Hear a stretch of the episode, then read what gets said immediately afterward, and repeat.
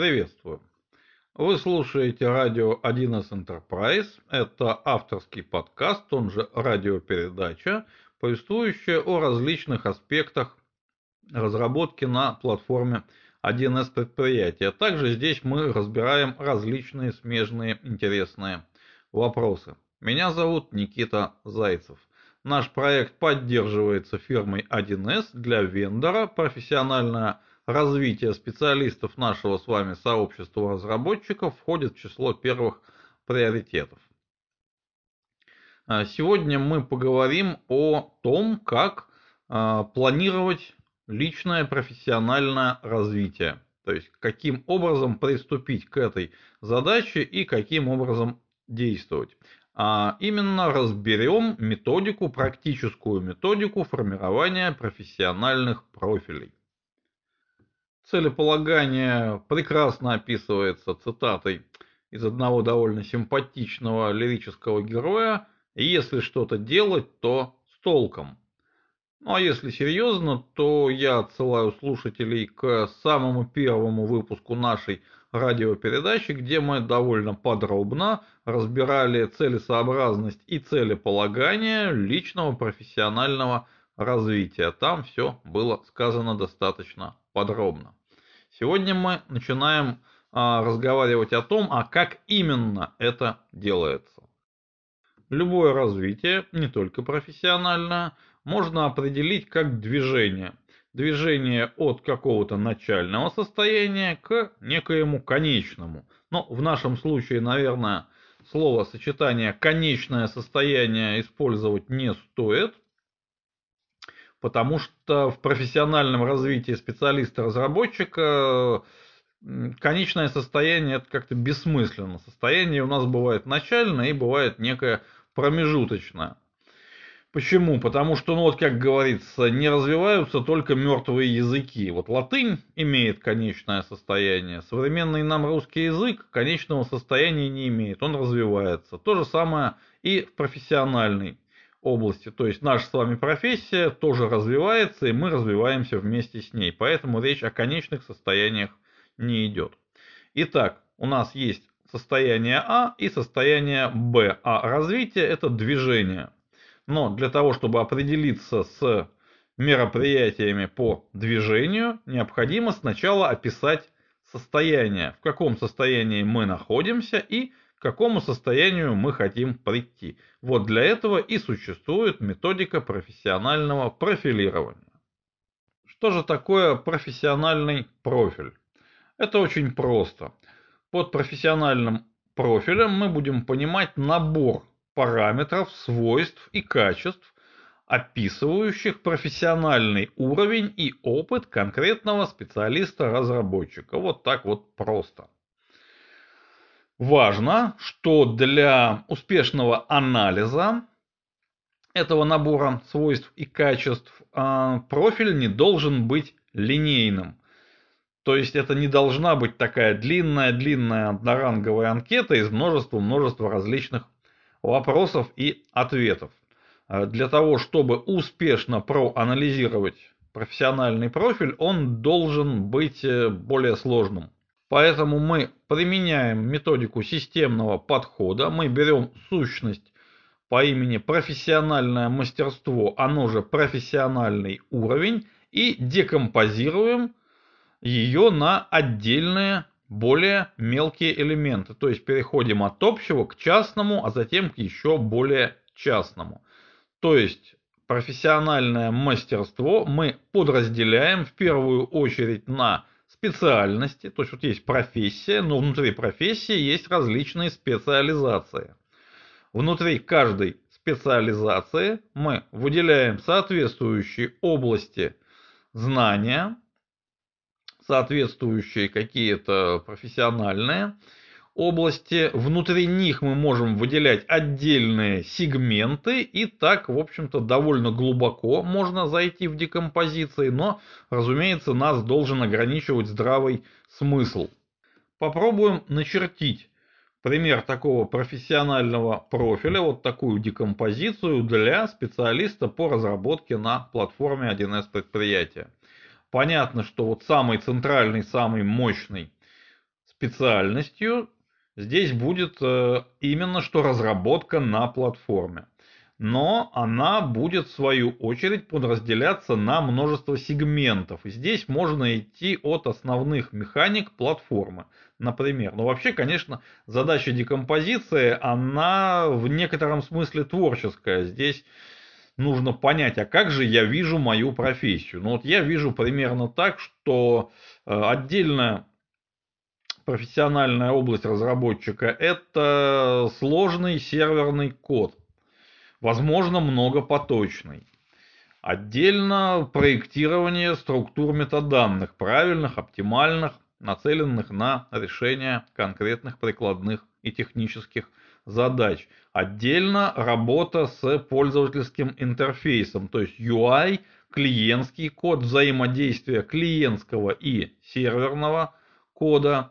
Отдельно интеграционные механики, код, который позволяет интегрировать нам информационные системы 1С предприятия с другими различными информационными системами, разными способами и протоколами. И вот, например, если переходить от сегмента вот уже к конкретным каким-то совсем уже маленьким сегментом, скажем, внутри интеграции у нас будет отдельно веб-сервисы, работа с файлами, работа с двоичными данными, работа с внешними базами данных, например, через AdoDB, либо через механику внешних источников данных еще какие-то интеграционные вещи, работа с почтой, работа с интернет-соединением, все, что позволяет нам получать информацию извне и отдавать информацию вовне. Здесь же, скорее всего, будет отдельный, отдельный сегмент работа с шинами данных.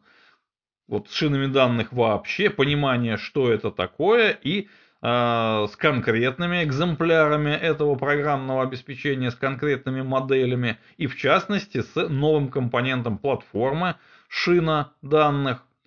Вот э, таким образом вот, можно по дереву декомпозиции спуститься довольно низко.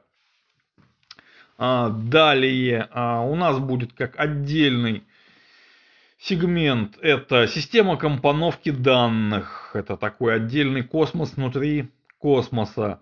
У нас будет работа в режиме сервиса, то есть разделение данных, работа с разделенными данными.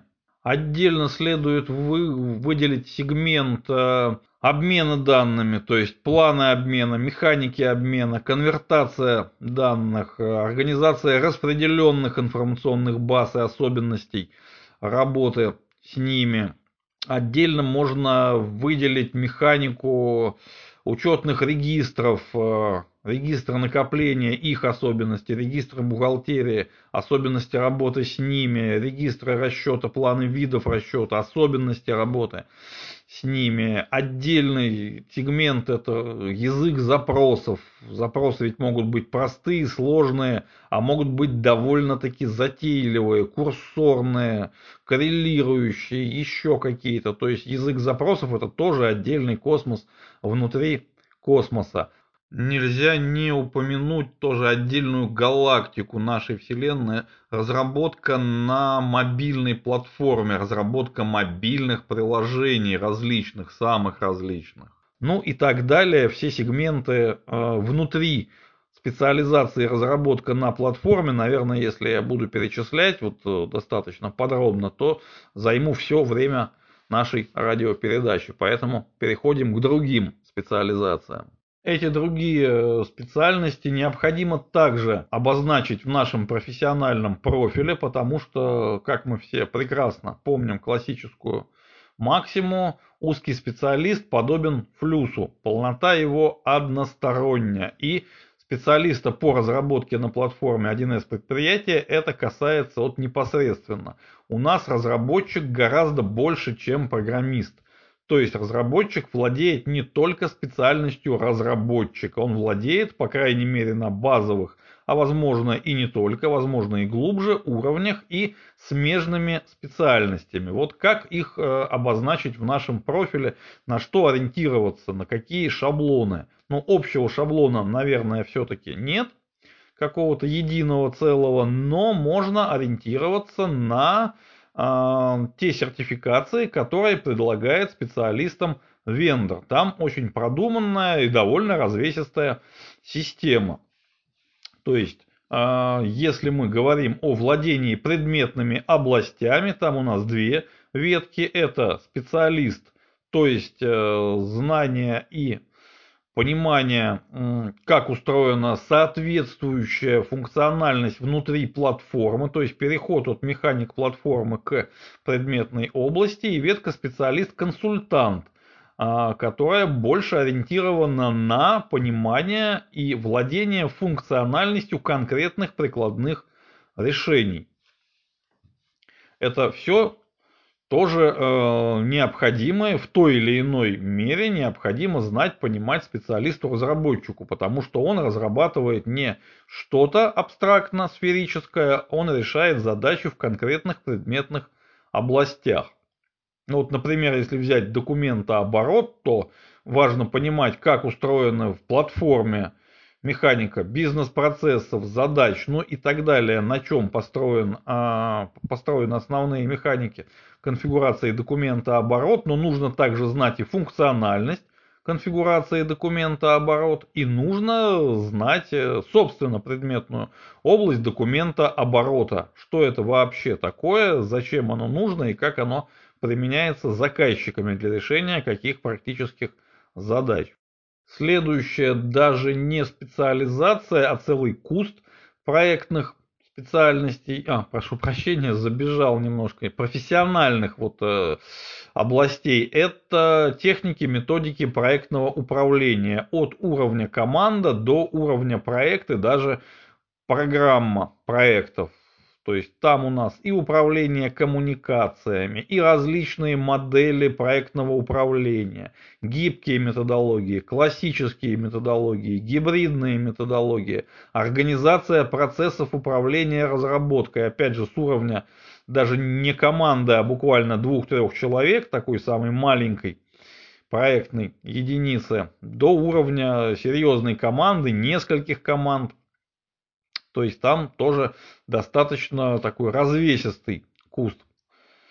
А, далее, а, это у нас специализация, которая кодируется словами на букву «э» в классификаторы сертификации это эксперт и эксплуататор, то есть это эксплуатационные практики, системное администрирование, автоматизация управления окружением, поскольку наша технологическая платформа работает тоже не в вакууме, там используются операционные системы, средства и системы виртуализации, системы управления базами данных автоматизация и оркестрация вот всей вот этой инфраструктуры, скриптовые языки и так далее, и так далее.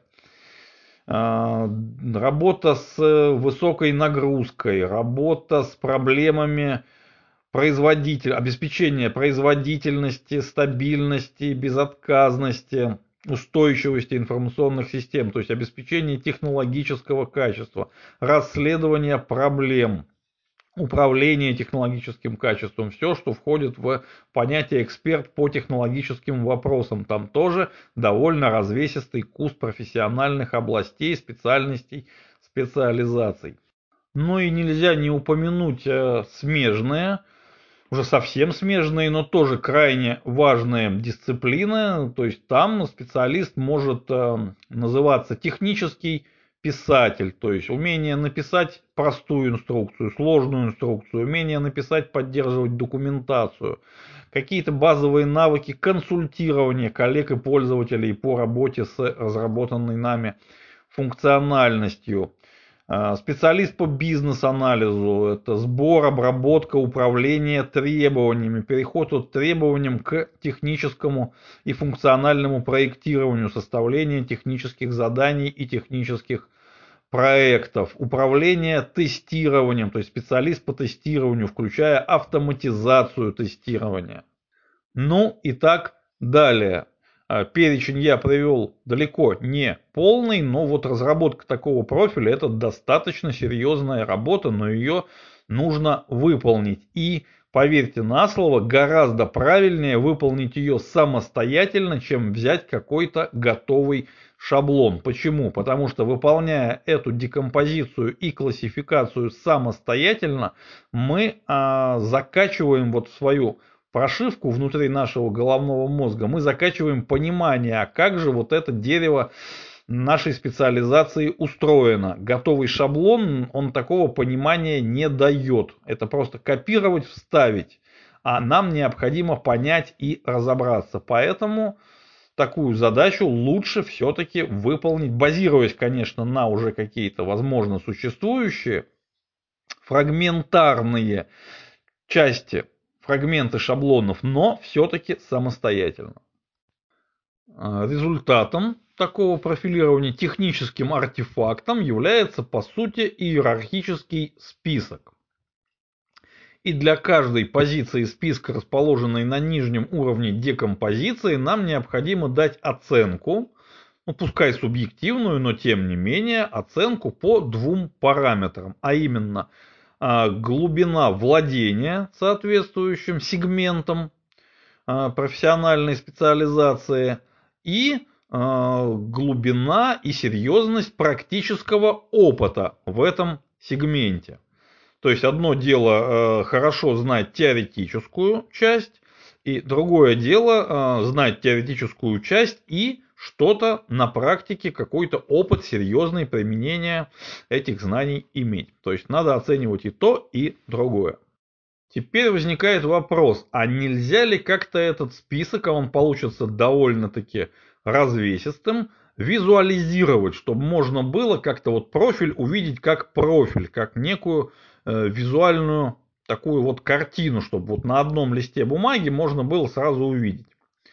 А, на самом деле можно и делается это довольно просто. Но есть разные методики визуализации. Мне больше нравится та, которая а, связана с земледелием. То есть мы берем лист бумаги, ориентируем его горизонтально, проводим поперек листа горизонтальную черту, то есть делим его напополам, и вот эта черта изображает уровень земли.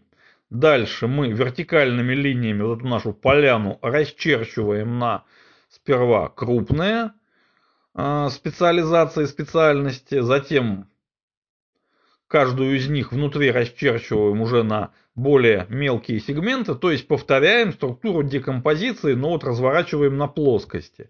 А затем в каждой такой получившейся маленькой области мы рисуем линию.